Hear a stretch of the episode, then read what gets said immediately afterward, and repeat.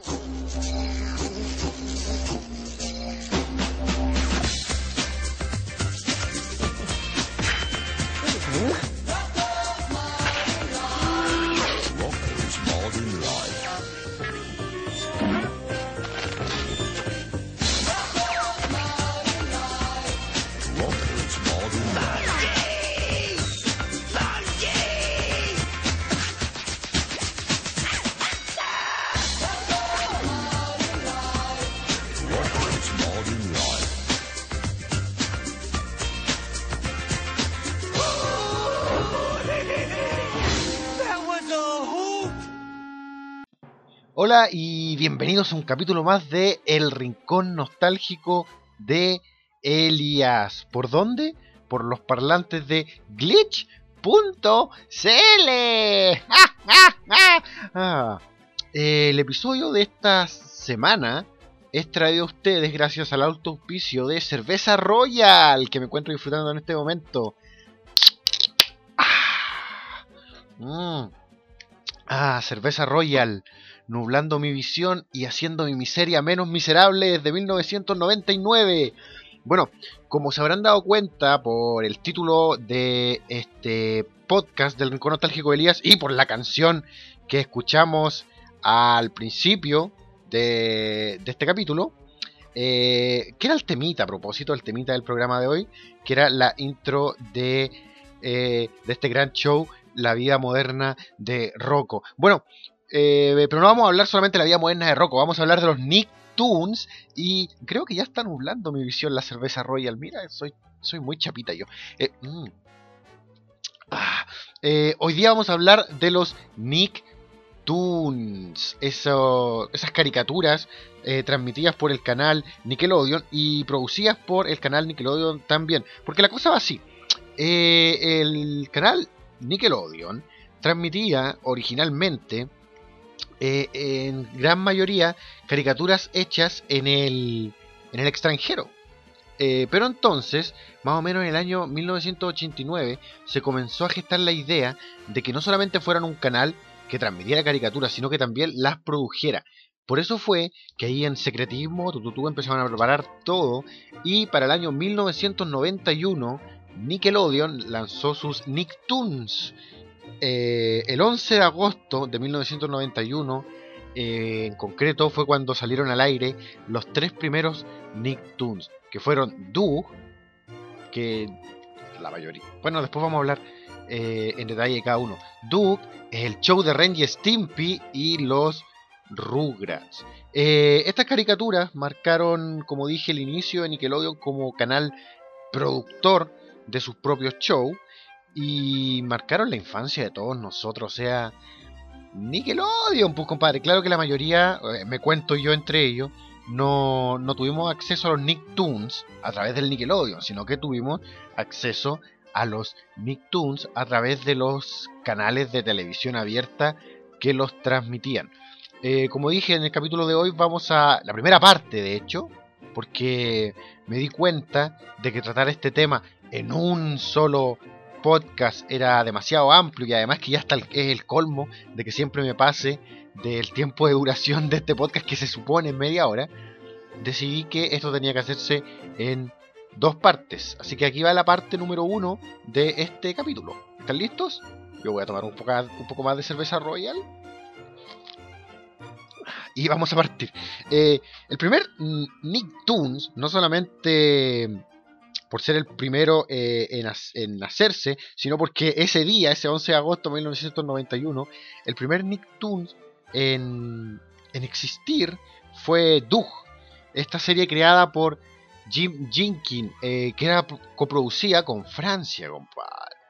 Eh, eran las aventuras de un niño de 11 años, un niño tímido, eh, bastante bueno, un chicuelo, un buen chico, con su perro chuletas, que estaba enamorado de una amiga en el colegio y tenía que pasar por las típicas aventurillas de el chico tímido eh, en el colegio. Una especie de Charlie Brown, pero menos loser.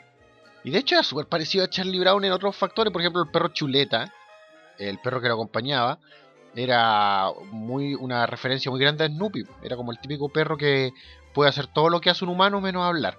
Como Snoopy, como Sabiondo del inspector Gadget. Eh, o como, no sé, Beethoven, etc. Eh, bueno, Duke fue transmitida originalmente desde por Nickelodeon desde 1991 hasta 1994.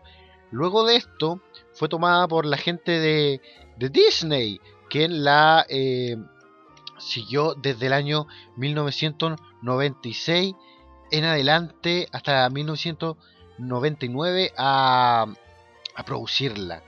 Eh, lo increíble es que esta serie, eh, que, fue vendida por Jim Jenkins, a, el estudio de Jim Jenkins a, Disney, llegó a tener 117 episodios. Y perdóname, compadre, pero yo la serie, con respeto a todos los que disfrutan de Doug, eh, a propósito, ¿saben de cuál estoy hablando, cierto? Doug, Doug, Doug, Doug, Doug, Doug, Doug, Doug,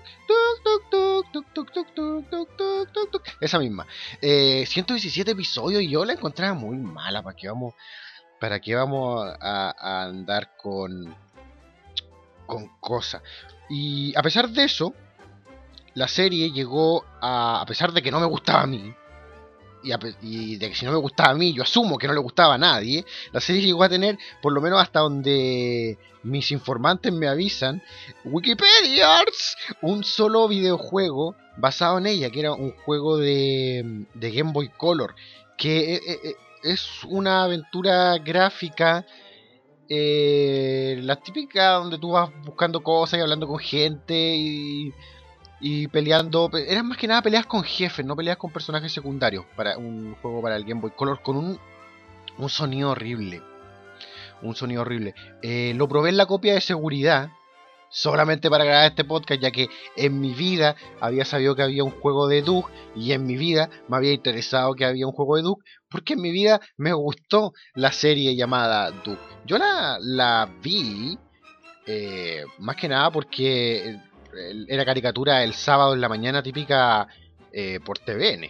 Y como yo no tenía mucho que hacer los sábados por la mañana, eh, me, veía TVN, tampoco tenía cable, no es que tuviera muchas otras opciones para ver.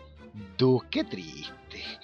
Bueno, ¿y en qué cambió la serie después de ser eh, transmitida por Nickelodeon y cuando pasó a ser transmitida por Disney? Nada, que Duke pasó de tener 11 años a 12 años y ese fue el gran cambio, además de algunos cambios, eh, claro, en el la vestimenta de los personajes. Nunca entendí por qué en el universo de Duke la gente era de distinto color. Y no solamente me refiero a racial, había gente azul, gente verde, gente amarilla, gente café.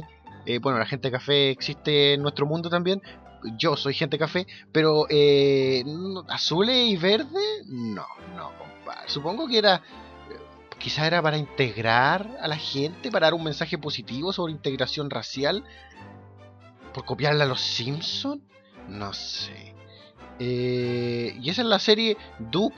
Duke eh, Funny era el nombre del personaje. Eh, en Latinoamérica fue traducido como Duke Narinas. Narina. Igual que el perro chuleta en inglés se llamaba. No me acuerdo. ¿Cómo se dice la chuleta en inglés? La cosa es que Duke es, para bien o para mal, el primer Nicktoons.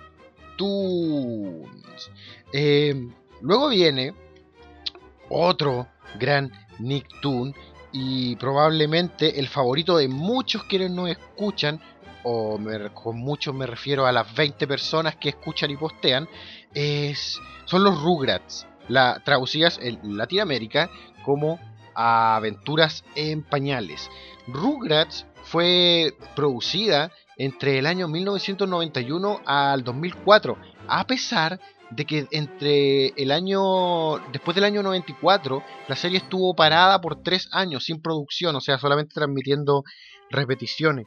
Esto fue más que nada por problemas internos entre los guionistas y entre los mismos productores de la serie. A ver, voy a hacer un rewind. Rugrats fue producida por Arlene Klaksky y Gabor Supo. Nunca he sabido cómo pronunciarlo. Yo siempre digo Klaksky y Supo. O Supo, no sé. E, este matrimonio son un matrimonio, ex matrimonio, de hecho, hace poco, hace un tiempo atrás estaba leyendo y supe que mm, eh, se habían divorciado. Bueno, estos tipos tenían una productora de animación que se llamaba Claxi Supo, basada en sus en sus apellidos, pues, obviamente. Eh, Claxi supo junto a Paul Germain entre 1991 y el 2004 produjeron eh, esta serie llamada Rugrats, Aventuras en Pañales en Latinoamérica. Ya ustedes saben todo el cuento de Tommy, Carlito, Philly Lily, Angélica, Susie, eh, estos niñitos que la serie de completa trataba sobre la visión que tenían los, los niños la forma de ver el mundo de los adultos que tenían estos bebés, estos recién nacidos, estos infantes a los que recién le estaban creciendo los dientes. Los gringos tienen una palabra para eso, para los niños a los que recién le están creciendo los dientes. ¿Tutus? ¿Tutus? No sé, una, una. Eh, había un chiste recurrente en Aventura de Pañales, algo que, que los gringos llaman mala, mala prop, mal, propsis, tampoco sé cómo le llaman en realidad, que el hecho de confundir las palabras. Usar una palabra, pero mal usada, para otra cosa en realidad. Eh, eso es un chiste recurrente en, en los Rugrats. Eh, hoy justo, oh, justo qué vergüenza. Mientras grabo el podcast, hay una llamada que no puedo contestar porque no voy a empezar a grabar el podcast de nuevo, de mi primo Carlos, el gran primo Carlos, seguramente quería salir a beber. Bueno, primo Carlos, si escucha esto, ahora sabes por qué no te contesté el teléfono, porque estoy grabando el rincón nostálgico de Elías, que es mucho más importante que tus ganas de salir a beber conmigo. Eh, a mí, personalmente, y puta, otra, otra vez voy a sonar como una aguafiesta, pero nunca me gustó Rugrats, el tema infantil el humor como inocentón de niño nunca nunca me gustó mucho, a pesar de que igual Rugrats era un poco más profundo, igual tenía su gran temática, era como la crítica al mundo de los adultos y cómo podía ser visto desde la perspectiva eh, de los niños. Hay muchas cosas curiosas con esta serie, por ejemplo, eh, sus creadores, eh, Claxi y Supo no, no estaban muy de acuerdo con el personaje de Angélica, que fue introducido más que nada por el tercer creador, Paul Germain. Entonces comenzaron mucho drama interno y que se basaron o que se construyeron principalmente bajo la existencia del personaje de Angélica, que era el bully, eh, el abusador de la serie. Entonces hubieron grandes problemas entre los guionistas y los productores de la serie como dije, eh, que se construyeron en gran parte sobre el personaje de Angélica, esta niña de mierda, eh, lo que produjo que después del año 94 la serie hubiera un parón eh, de producción de la serie. O sea, se, siguieron transmitiendo los capítulos que, ya se habían hecho y que todavía no, no, habían sido exhibidos, y luego se comenzaron con las reruns, las repeticiones. Hay otra curiosidad con respecto a esta serie, pues, que es una mentira, de hecho es una mentira, pero igual suena eh, interesante, es un mito urbano. Un mito urbano de que supuestamente eh, los creadores de la serie construyeron los guiones en base a la idea de que Angélica era una niña esquizofrénica y a todos los bebés, a todos los protagonistas de Rugrats, a Tommy, a Carlito, a Philly Lily, los imaginaba y eran la, las representaciones que hacía ella de niños que habían muerto. Eh, una estupidez del tamaño de un buque, que es un mito urbano obviamente, pero me lo contó una amiga, María José, del call center, así que en honor a ti eh, hago mención a esto. Muy fanática de los Nicktoons en, en general. Bueno, y Rugrats también tuvo juego, en total Rugrats, los personajes de Rugrats han salido en un total de 27 perdón, perdón, 23. Obviamente ya estoy teniendo problemas para leer gracias a mi cerveza Royal. Mm. Ah. Ahora todo se ve mucho mejor, incluso yo al espejo. 23 videojuegos en total con la participación eh, de los Rugrats. Eh, la mayoría de ellos, juegos de los Rugrats en sí, otros videojuegos que eh, mezclaban a las marcas de Nickelodeon, de los que voy a hablar un poco más adelante. A los personajes de Nickelodeon, me refiero a los Nicktoons. Pero yo jugué alguno de estos 23 juegos en la pregunta, ninguno. ¿Por qué? Porque iba a jugar los juegos de Rugrats si yo no veía la serie. Eh, y de hecho, eh, me recuerdo que la, transmití, la transmitían en Megavisión. Probablemente también se transmitió en TVN, pero yo recuerdo su transmisión en Megavisión. Y otra vez más, era una serie que yo veía por estar entre o venir después de otros programas que yo veía. Y como principalmente lo que hacía yo era dibujar frente a la televisión, no me molestaba pararme a cambiar de canal. Así que esa fue la manera en la que fui absorbiendo a los Rugrats. Eh, siempre tuve la impresión de que el personaje de Tommy era menor que el personaje de Carlitos, porque el personaje de Tommy estaba con los pañales. En cambio, el personaje de Carlitos ya usaba como pantalones y era más alto que Tommy y era casi del porte de Angélica. Pero no sé, era una impresión basada solamente en lo que veía. Otra cosa que me desagradaba de Rugrats es algo que me desagrada de las caricaturas de Claxi Supo en general, que es el dibujo que tienen. Como que uno puede ver pelo encima de los personajes, y raya y todo, todo el mundo, todos los dibujos y toda la gente, todos los, muebles y las cosas tienen como rayas, como si tuvieran pelaje saliendo de ellos. Em, hay una sola caricatura de... Miento, hay dos grandes caricaturas para mí producidas por eh, Claxi y Supo. Una era la caricatura de Yumanji, que me gustaba mucho a pesar de tener el mismo estilo de dibujo que Rugrats. Y la otra era Duckman, mal traducida eh, gracias al doblaje que se le hizo en, en, Miami como Dogman. En vez de Duckman, que era hombre pato, fue traducida como Dogman. Y es una serie muy buena que recomiendo que vean sobre un pato detective. Es una serie para adultos, no pornográfica, con temáticas para adultos. Eh, sobre un pato detective que vivía con su familia disfuncional, eh, la hermana gemela de su esposa muerta, un hijo con dos cabezas, un hijo que era medio retrasado, su socio que era un cerdo, ellos tenían una agencia de detective. Pero otra vez me estoy derivando el tema, aunque si me lo preguntan, vean Duckman en realidad, en vez de ver Doug y Rugrats, sí, la mayoría va a estar furioso por lo que estoy diciendo, pero lo lamento. Nunca me gustaban los Rugrats. Y eso de que de la nada, de repente, pum, en los Rugrats con película, y pum, los Rugrats con 23 videojuegos, y de repente este All Grown Ups, que es como este. Esta este spin-off de Rugrats que ya cuenta sus aventuras de de, adolescente en el colegio y luego este otro spin-off que contaba solamente las aventuras de Angélica y Susie, para mí nunca tuvo ningún sentido.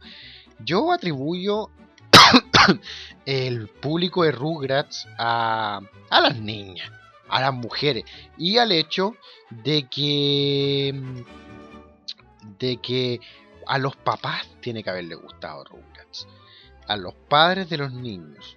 Como dije, una serie con cosas bastante interesantes, como el hecho de esas grandes disputas que hubieron dentro de la producción, que me parece increíble que hayan sido solo en torno al personaje de Angélica que sus creadores odiaban, pero los guionistas amaban. Em, bueno, lo típico, los problemas de dinero, los problemas de producción y los roces internos. Quizás hasta esto fue todo lo que llevó el, el matrimonio Claxi Supo a la ruina. ¿eh? Horrible. Pero ese mismo día, déjenme retroceder la página, 11 de agosto de 1991, ya al final de la jornada, salió al aire el mejor y más grande show que ha existido, según yo, no solamente por las pantallas de Nickelodeon, no solamente como un Nicktoon, sino probablemente el show más grande sobre el género de el gato y el ratón, o mejor dicho en este caso el gato y el perro. Después voy a, aclarar que acabo de decir, que es el show de Ren y Stimpy, creadas por el canadiense John Crifalucci.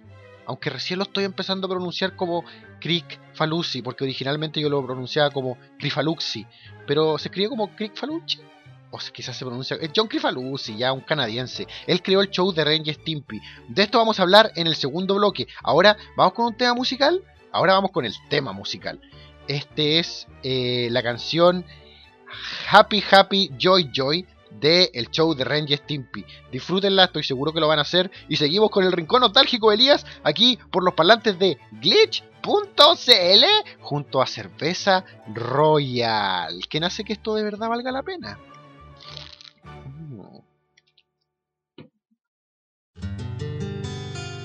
Hello, boys and girls. This is your old pal Stinky Teeth. This is a song about a whale. No! This is a song about being happy. That's right.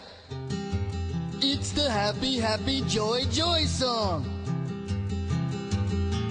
Happy, happy, joy, joy, happy, happy, joy, joy. Happy, happy, joy, joy, happy, happy, joy, joy. Happy, happy, joy, joy, happy, happy, joy, joy. Happy, happy, joy, joy, joy.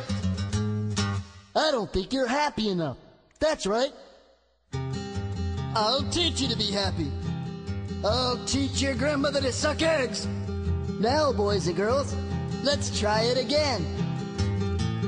Happy, happy, joy, joy, happy, happy, joy, joy. Happy, happy, joy, joy, happy, happy, joy, joy. Happy, happy, joy, joy, happy, happy, joy, joy. Happy, happy, joy, joy, joy.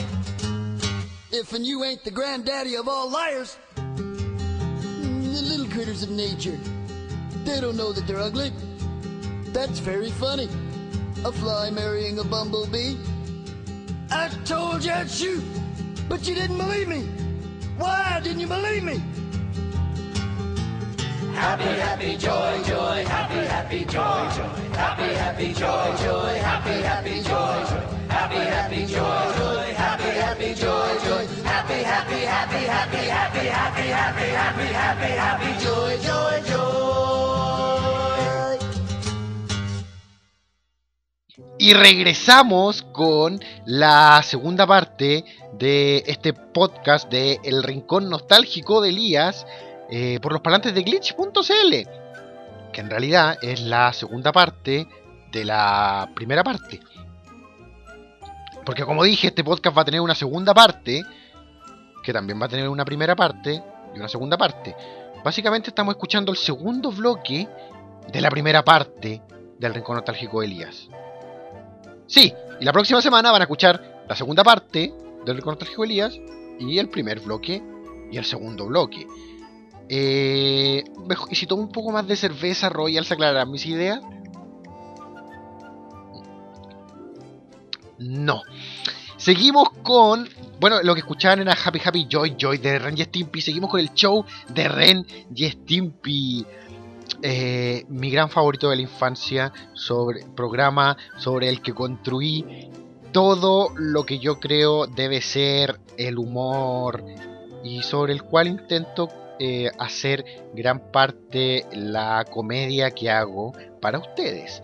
El show de Rey Stimpy fue creada por John Crifalucci, un canadiense, de hecho no, un animador canadiense, muy, eh, a pesar de ser mucho más contemporáneo, él está muy influenciado por la edad de oro de la animación, por personas como Tex Avery o o Basky, Ralph Basky.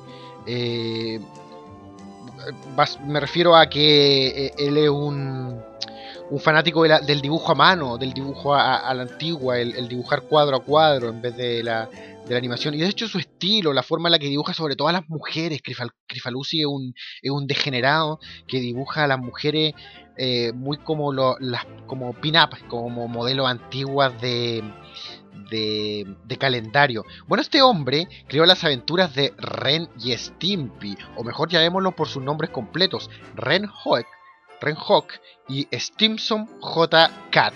Esos son los nombres completos de Ren y Stimpy por si no lo sabían. Resulta, remontémonos al 89, Nickelodeon recién comienza a plantearse la idea de tener sus propios Nicktoons, sus propias producciones animadas eh, hace un pitch, o sea, presenta una idea en la que quería parodiar distintos géneros de las caricaturas. Uno de estos géneros que quería parodiar era el típico género del gato y el ratón. O el gato y el perro, del animal que persigue al otro. El eh, eh, Pixie Dixie, Tommy Jerry, eh, Silvestre Piolín, no literalmente un gato y un ratón, pero sí ese género de esa relación entre el animal que, que persigue al otro, que es un subgénero dentro de las caricaturas. Entonces, como dije, Crifalucci tenía este show en lo que quería hacer varias parodias a los distintos géneros, y a la gente de Nickelodeon, la única, la única que les gustó en realidad fue la de Ren Stimpy. Muy controversial una vez que comenzó a ser producida eh, por razones obvias. Uno, eh, su, humor, que era lleno de humor de adultos, eh, comedia negra, violencia, insinuaciones sexuales y principalmente lo que los gringos, o aquí también de hecho, le llaman el humor de baño, el humor basado en el, en el peo, en la caquita, en el pipí, en los mocos en los desnudos, eh, en las situaciones desagradables, el humor de baño, etcétera. Bueno, eh, para quien. Para quien pasó su infancia estudiando y no viendo televisión, qué decisión tan pobre de parte de ustedes. Probablemente no sepan quiénes son Ren Hawk y Stimson J. Gato. Son este un Ren es un chihuahua histérico y bastante como que va desde la depresión a la euforia máxima. O sea, el tipo vive como en, constante esquizofrenia y episodios de violencia seguidos de momentos de depresión y infantiles. Ese es Ren Hawk, un chihuahua histérico, hipocondriaco y con todos los defectos posibles. Y su compañero, Stimpy, Stimson, un gato amable, tierno, eh, leal, muy estúpido, muy estúpido, pero un buen pero un buen tipo. Él era Stimpy, como todos los buenos tipos en general, gente estúpida. Eh, el show de Ren y Stimpy fue producido por eh, Spunko, la productora de John Crifalucci, entre 1991 y 1993. Con Crifalucci, que como dije era un fanático de la, del cine, perdón, de la animación, de la edad de oro de la animación, con, edad de oro me refiero a los 50 y 60 con caricaturas como Box Bunny, eh, eh, no sé, Lucas, todo lo que era de la Warner, eh, todo lo que era de Tex Avery, todo lo que era de Disney. Entonces, eh, Crifalucci también trabajó con gente renombrada dentro de estas caricaturas. Por ejemplo, el gran Eddie Fitzgerald, que Ah, otra vez voy a ir por un dato muy trivial. Hay dos eh, personas dentro del ambiente de la producción y guionización de caricatura que son Eddie Fitzgerald y Tom Minton. ¿Quiénes son estas dos personas? Son dos caricaturistas, pero Eddie Fitzgerald y Tom Minton tienen otra eh, gran, eh, gran, otro gran aporte a la historia de las caricaturas. Sus amigos de Animaniacs y de la Warner se basaron en ellos dos para crear a los personajes de Pinky Cerebro. Pinky Cerebro son caricaturas de dos personas reales dentro del ambiente de la producción de caricaturas, que son Eddie Fitzgerald eh, y Tom Minton. Eh, por si no lo sabían, guionista y dibujante de caricatura. Un dato trivial. Volvamos a Ren Stimpy. Bueno, Spunko, la productora de Crifalucci, produjo esta gran serie de animación eh, entre 1991 y 1991 y 1993. En la versión en inglés, la voz del personaje de Ren era puesta por John Crifalucci, mientras que la voz del personaje de Stimpy, me gusta llamarlo Stimson, me gusta su nombre verdadero, su nombre completo. Eh, la voz de Stimpy era hecha por Billy West. ¿Quién es Billy West? Eh, el mismo hombre que le pone la voz a Philip J. Fry en Futurama, en la versión en inglés. Además de ser también bien conocido dentro del, del mundillo de las caricaturas, junto a otros grandes de las voces de las caricaturas como, a ver, eh, Tommy Kenny, Charlie Adler, vean la misma gente de los Simpsons. Eh, vean todo lo que tiene que ver con el doblaje de caricatura. A mí es un tema que siempre me, me ha apasionado. Y si tomo un poco más de cerveza Royal, me apasionará más. Mm. Ah. Genial. Oiga, nos están viendo, nos están escuchando niños de 12 años, ¿cierto? Digan no al alcohol. Déjenlo para los grandes. Eh, ya, ¿qué pasó? La serie era muy controversial por su humor. Lo que acabo de decir mil veces ya. Y la gente de Nickelodeon no querían esto. La gente de Nickelodeon no quería tener constantes problemas con Crifalusi y Spunko, su productora. ¿Qué hicieron?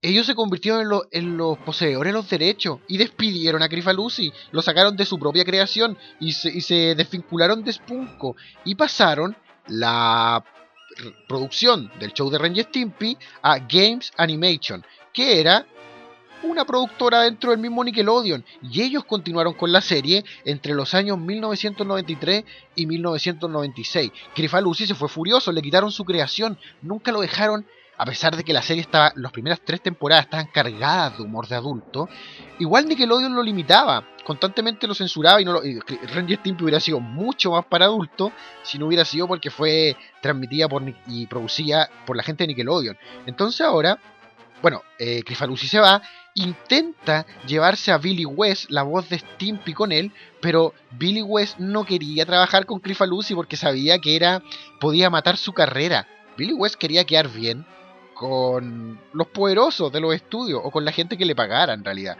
Y no estoy diciendo que Billy West sea una mierda de persona, él tomó su decisión eh, profesional, que fue quedarse con Games Animation, parte de Nickelodeon, y entre 1993 y 1996, eh, esta gente fue la que hizo y Stimpy, con Billy West, que continuaba siendo la voz de Stimpy, y Eric Bausá, me sé muy bien este nombre porque yo tenía un compañero de colegio que se llamaba Bausá, era su segundo apellido de hecho.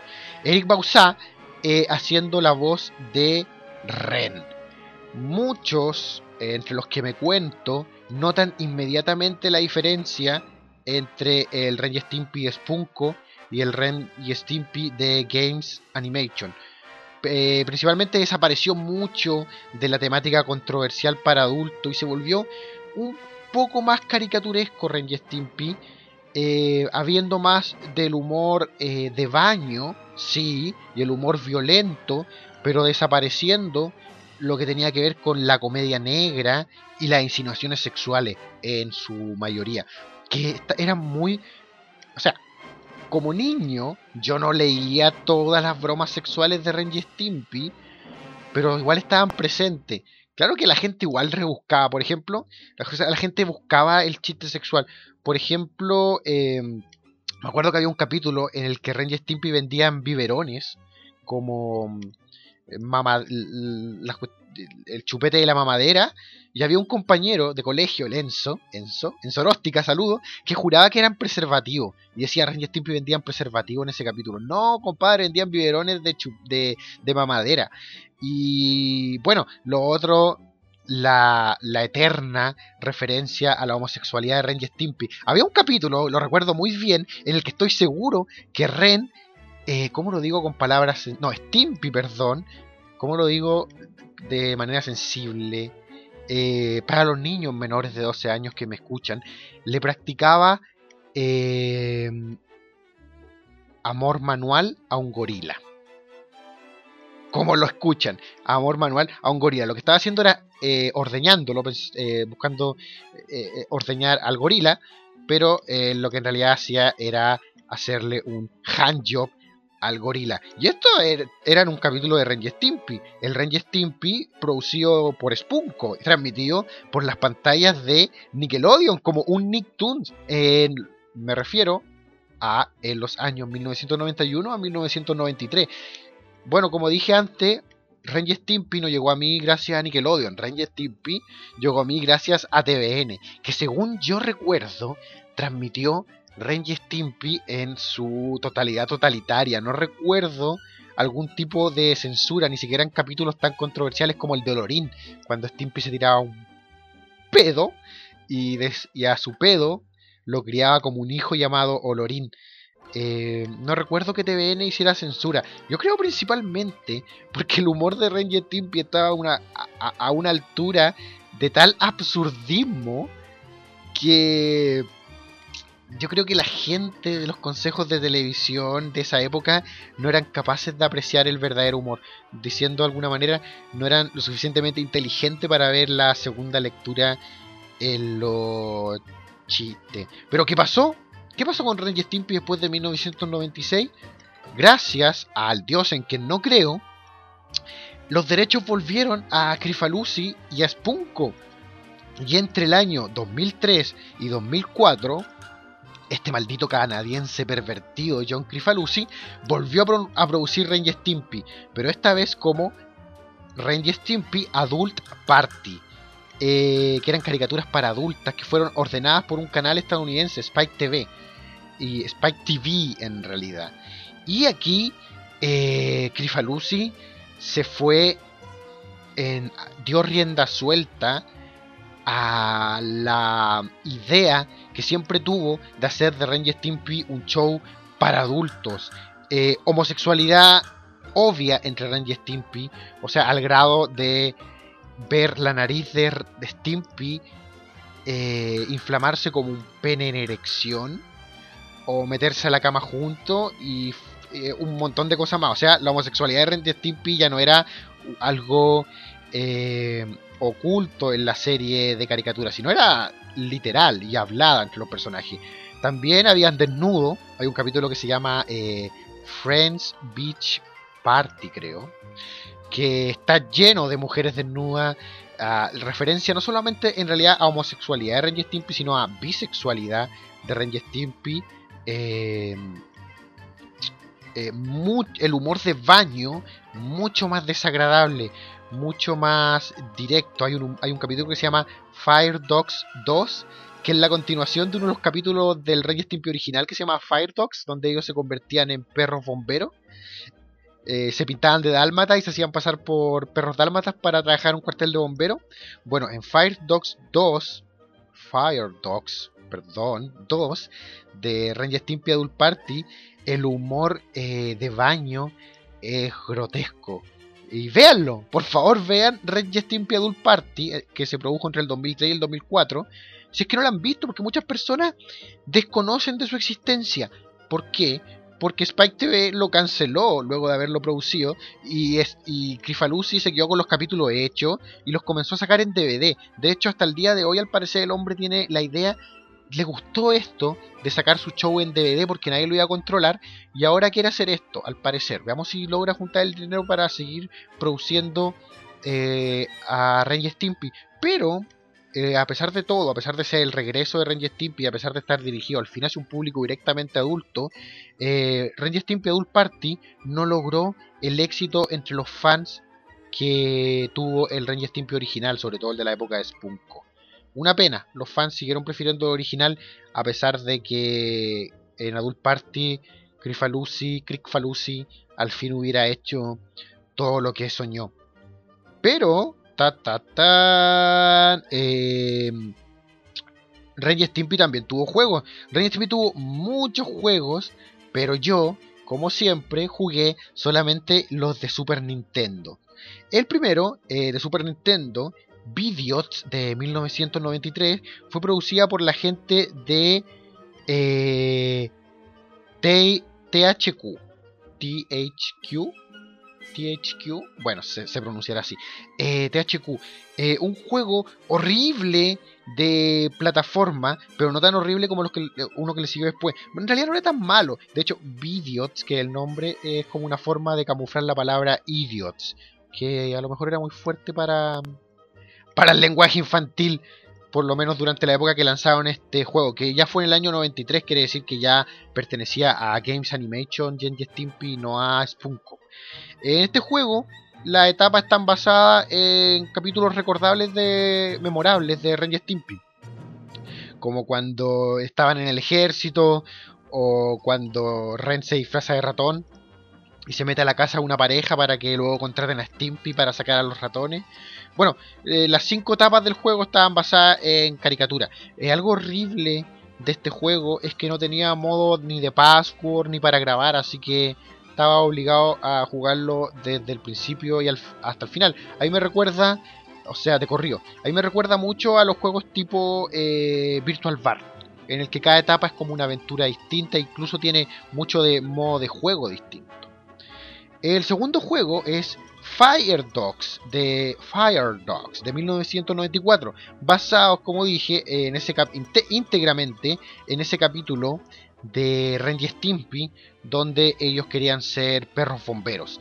Eh, es un juego más de puzzle que de plataforma, pero es muy repetitivo. Es constantemente la base de bomberos, salir de la base de bomberos a una etapa, volver a la base de bomberos, otra etapa, base de bomberos, otra etapa, y durante los días de la semana que representan la etapa hasta que el juego termina. Es eh, eh, eh, muy malo. luego vino en 1994, lo sacaron por año, Time War, que es muy buen juego de Ranger Stimpy, me encanta, es de Super Nintendo también, y fue inversamente proporcional el primer juego de Ranger Stimpy que yo jugué, porque lo arrendé. Recuerdo muy bien que en una revista de cable, de BTR Cable, por si nos quieren auspiciar, eh, anunciaban la salida de un juego de Ranger Stimpy llamado Ranger Stimpy Viaje al centro de lo desagradable. Nunca me voy a olvidar de eso. Decía, saldrá juego de las controversiales Ranger Stimpy con su humor desagradable. El juego se llamará eh, viaja al centro de lo desagradable. Obviamente esta gentuza probablemente no tenía idea de que Ranger Stimpy eh, ya habían tenido muchos otros juegos en Super Nintendo, en Genesis, eh, en Nintendo también. Pero así bautizaron el juego. Yo no sé dónde se sacaron ese nombre. Ese nombre nunca fue el nombre que tuvo el juego. Se lo sacaron de alguna parte. El juego se llamó Time War. Eh, un juego muy divertido, similar al primero en el que cada etapa era como un capítulo memorable de Ranger Stimpy, pero con una gráfica superior eh, y divertido. También me recuerda a los juegos tipo Virtual Bar. Y de hecho, ¿saben qué? Probablemente prefiero el juego de Ranger Stimpy Time War que Virtual Bar. ¿Oh, me van a piedrar? No creo, porque en realidad a la gente no le gusta mucho Virtual Bar. Eh, pero este juego tenía algo que era. Ah, que me volvía histérico. Que eran los gritos de Ren cada vez que recibía un golpe, cada vez que perdía un poco de energía. Era horrible. Bueno, de hecho el personaje de Ren, tanto en su versión en inglés como en la versión doblada de Latinoamérica, ah, tiene gritos extraños, pero eran, ah, era estresante jugar con Ren. Eh, podía jugar con los dos personajes, según la etapa, eh, pero con Ren era, era muy estresante. El juego difícil, sí, pero no más difícil que un Virtual Bar, que otra vez el juego que ocupo de, de, de referencia.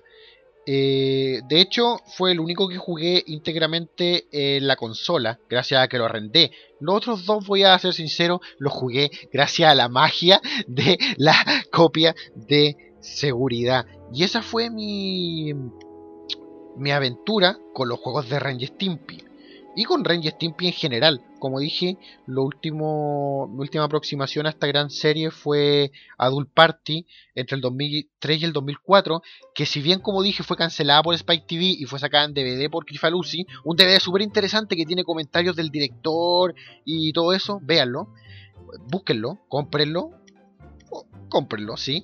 Eh, también fue transmitida por MTV. MTV estuvo transmitiendo las caricaturas de Ranger Stimpy originales, las de Spunko, eh, las que las siguieron de Games Animation, y también transmitió eh, Ranger Stimpy Adult Party, doblado en Latinoamérica también, aunque el doblaje de eh, Stimpy ya no era el mismo, el doblaje de Ren partió siendo el mismo, el mismo de las caricaturas originales, pero después lo cambiaron. A propósito, estoy el actor que dobla a Ren, me acabo de, de acordar, Ah, no recuerdo su nombre, pero el mismo actor que hace la voz de Fox Mulder en los archivos secretos X en la versión doblada a Latinoamérica. Eh, vean ese datillo, pues, búsquenlo. Oye, eso termina con, digamos, lo que fueron las originales, los Nicktoons originales que trajeron eh, como consecuencia que Nickelodeon se diera cuenta que podía hacer su propio show y que hasta el día de hoy lo sigue haciendo. Pero no me puedo despedir sin antes hablar de otro gran Nicktoon que es probablemente el amado por todos y otro gran referente junto a Ranger Stimpy, que es la vida moderna de Rocco. Rocco Modern Life, la, la canción del principio. Si no, si, no si no saben que es la vida moderna de Rocco, me tírense un pocillo en dirigido. Eh, yo voy a tomar un poco más de cerveza Royal. Tengo tantas ganas de volver a fumar cuatro meses sin fumar, compadre. Me estoy fumando los dedos ya. Eh, creada por Joy Murray entre mil no- y fue producida entre 1993 y 1997. Son las aventuras de Rocco, este wallaby, para los que no saben lo que es un wallaby, es un canguro pequeño, de Australia que viene a vivir a los... eh, va a vivir a los Estados Unidos. Eh, son las aventuras de Rocco, este wallaby pequeñito que, que siempre se mete en problemas, tiene buenas intenciones, pero como que las cosas no le salen muy bien, no es muy afortunado, pero a pesar de eso es un tipo eh, animoso y bueno en el fondo. Eh, Heffer, su mejor amigo, una, un novillo, una, un novillo, le dicen vaca, pero es un novillo, comilón y todo el cuento, y bastante parásito de su familia, los Wolf, una, en realidad una manada de lobos que lo adoptó para engordarlo y comérselo, pero después lo criaron como su familia, Filbur Tortuga, un tipo hipocondríaco muy a los Woody Allen, y todos los personajes de la vida moderna de Rocco, los Cabeza Grande y su aventura. En el fondo, a pesar de toda la comedia y todo lo que hayan disfrutado este show, eh, hace mucha referencia y mucha crítica a lo que tiene que ver con eh, The American Way, el estilo de vida americano. Des- dense cuenta y no vean tanto la vida buena de Rocco por su humor, véanlo. O sea, ya la vieron por su humor, ahora véanla y analicen que en realidad tiene un mensaje sobre el estilo de vida americano. El mismo Heffer, los personajes como Heffer y Filbur, los amigos de Rocco, son como referencia muy grande a, a imperfecciones dentro del pueblo americano, o sea, la flojera, la gula, la glotonería, la, el- hipocondría, etcétera. Bueno, de hecho no solamente a- al estilo de vida americano, sino a la, a la sociedad actual. Eh, Rocco fue eh, un trampolín para muchos grandes del doblaje de las caricaturas, como Tommy Kenny, que luego haría la voz de Bob Esponja, y que si quieren saber quién es Tommy Kenny, vean el video musical de los Smashing Pumpkins Tonight Tonight. Tonight, ese, ese, Tonight Tonight, el protagonista, es Tommy Kenny, quien es la voz de eh, Heffer y la voz de Bob Esponja luego. Eh, Mr. Lawrence, un tipo que no sé cuál es su nombre verdadero, pero siempre ocupa el, no lo voy a buscar en Wikipedia, siempre ocupa el seudónimo de, de Mr. Lawrence. Él es la voz de Filbur y Carlos Alarsky, nunca sabía si lo pronuncio bien, es la voz de Rocco. Eh, la vida buena de Rocco, de Joy Murray, eh, originalmente fue un cómic, o la idea era un cómic que nunca fue publicado. Luego él tiró la idea a Nickelodeon y Nickelodeon lo produjo, porque ya le había ido bien con estos primeros tres Nicktoons, Doug, eh, Stimpy y Rugrats. Eh, entonces Nickelodeon siguió con esto y la vida moderna de Rocco fue eh, la continuación a esta primera primera camada de de Nicktoons. Un humor eh, para adultos, obviamente, pero mucho más pasable, mucho más piola, mucho más soportable por los padres que, que el de Ren y Stimpy. Eh, el humor para adultos de Rocco está mucho más bajo la primera superficie. Por ejemplo, un humor que yo no había captado, un chiste que yo no había captado, es que en la cadena de restaurantes originalmente se llamaba Chucky, Chucky Chicken, que suena muy parecido a Shack the Chicken, que es una manera de. es un término para referirse a la masturbación. Y de- por eso, después el programa, el, fíjense, el nombre del restaurante cambia a Chewy Chicken, para sacar esta referencia a la masturbación del show de la vida buena de Rocco. Y entre los fans, todos saben que hay, un hay una escena que nunca salió al aire, en la que los persona en la que Rocco y Heffer se iban a, a pasar la noche a un hotel y el encargado del hotel les preguntaba cuántos iban a quedar y, él le- y ellos le decían toda la noche y el loco le decía ¿van a quedarse toda la noche? así como sorprendido que estuvieran en el motel toda la noche haciendo una referencia que iban a tener en realidad el acto sexual entre ellos y de hecho el tipo del hotel les dice motel perdón les dice que no hay vacantes y de repente se desocupa una pieza y el tipo del motel les dice tuvimos una una salida prematura en el motel refiriéndose a la eyaculación precoz. Eh, como dije, este- esta escena fue cortada, nunca salió al aire, pero búsquenla en YouTube, es la famosa escena eliminada de la vida moderna de, de Rocco. Show que me encantaba por sus personajes, yo siempre me sentí muy identif- identificado con Filbur Tortuga y con su hipocondría constante y su tengo náuseas, tengo náuseas. Eh, me encantaba también el cuento de Conglomo, que era una especie de empresa maligna, eh, que eran los dueños de todo. De hecho, era- ese era su lema, Conglomo, usted nos pertenece. En la que trabajaba el vecino de Rocco, el señor Cabeza Grande, un sapo amargado. Y. Bueno, la vida moderna de Rocco tuvo, eh, hasta donde yo sé, un solo videojuego que era propio de Rocco. Sé que el personaje de Rocco salió en algunos videojuegos después de Nickelodeon que juntaban a los personajes de los Nicktoons. Pero como videojuego propio, hasta donde yo sé, solamente existe Rocco Modern Life, es Spunky Dan- Dangerous Day. O Dangerous nomás, en realidad. Spunky Dangerous. Eh, Spunky era el, el perro de Rocco. Una especie de... En realidad iba a decir Snoopy, pero eh, Spunky era mucho más... Creo que tenía algún tipo de deficiencia mental Spunky, no era tan inteligente como un Snoopy. Que era un juego de 1994 de Super Nintendo, que también arrendé, en el que Rocco en la playa tenía que ir salvando a Spunky de peligros. Y nada más, el perro Spunky se arrancaba mientras Rocco lanzaba un disco y, y Spunky tenía que protegerlo de los peligros. La gráfica siempre me recordó al juego de los Looney Tunes, eh, Dead Valley Rally, el de el correcaminos y el coyote, pero no, no el modo de juego, sí el control. Pero en fin, eso no interesa.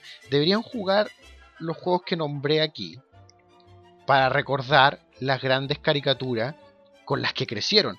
Aunque nunca se han apartado de nosotros, hasta el día de hoy lo sé, por lo menos así hace la gente que yo frecuencio, frecuento. Oiga, la maldita cerveza Royal ya me llevo con ella. Eh, la gente que frecuento y estimo eh, siempre están constantemente revisitando estos shows que nos trajeron grandes, grandes momentos de la infancia y de la adolescencia y de la vida adulta, porque en el fondo ninguno de nosotros creció en nada. Bueno, aparte del tamaño de nuestros genitales, pero como ma- maduración no, maduramos no. Eh, luego Nickelodeon construyó, continuó produciendo otros shows, como oh, Real Monster, Monstruos de Verdad, el show de Bob Esponja y muchos otros shows y videojuegos como consecuencia de su popularidad, de los que hablaremos en el siguiente episodio, porque una vez más, a pesar de mis intenciones de durar media hora, solamente el segundo bloque duró media hora, así que una vez más me fui al carajo en la duración. Oiga, eh, oigan, quiero decir, escuchen el siguiente tema, que es parte, otra vez voy a poner un tema de Rocco, voy a poner un tema de la vida buena de Rocco de el episodio Zanzíbar, o Zanzíbar, nunca sabía tampoco cómo se pronuncia, Zanzíbar. Eh, un episodio que es un musical sobre el reciclaje. Y escuchen el tema, el temazo musical con el que cierro el podcast de hoy. Muchas, muchas gracias por haberme escuchado, muchas gracias por haberse divertido. Una vez más hablé más de caricaturas que de videojuegos, porque en el fondo eh, yo soy un tipo que está de más en glitch.cl. Escuchen el, eh, escuchen el tema, eh, espero que hayan disfrutado el podcast, comenten abajo si les gusta lo que escuchan, eh, pónganlo en su Facebook y en su Twitter. Eh, es la única forma en la que tienen de retribuirme si les gustó esto. Y nos vemos en la segunda parte, en la que hablaremos de todos los Nicktoons que no alcancé a hablar aquí. Eh, disfruten el tema, nos vemos. Este fue el Rincón Nostálgico de Elías por los parlantes de glitch.cl. Tengo que decirlo así por contrato. Y ahora voy a abrir mi tercera cerveza Royal. Nos vemos. RS y Celia recicla. CON sirve a R conservar. No CONT a M y NS contamine. Eso si nuestra tierra no nos va a durar. ¿Qué hacer cuando el ozono ya no exista? Lo acaban los fluorocarbonos ya. No podemos verlos bien a simple vista. pero los multiplicamos más y más. Venimos de lugares muy variados. De empaques de plástico y de aerosol. Comemos el ozono, pues es nuestro manjar. Que al dejarlo sin ozono, el sol nos puede lastimar. Es mucha la basura que aquí dejamos. Este depósito va a reventar. Si no hacen un esfuerzo reciclando, Muy negro su futuro puede estar. El reciclador lúgubre. Firma autógrafos. el bosque de Otown está talando. Porque lo permitimos sin actuar. Y si nuestra flora y fauna no cuidamos, No habrá oxígeno ni para respirar.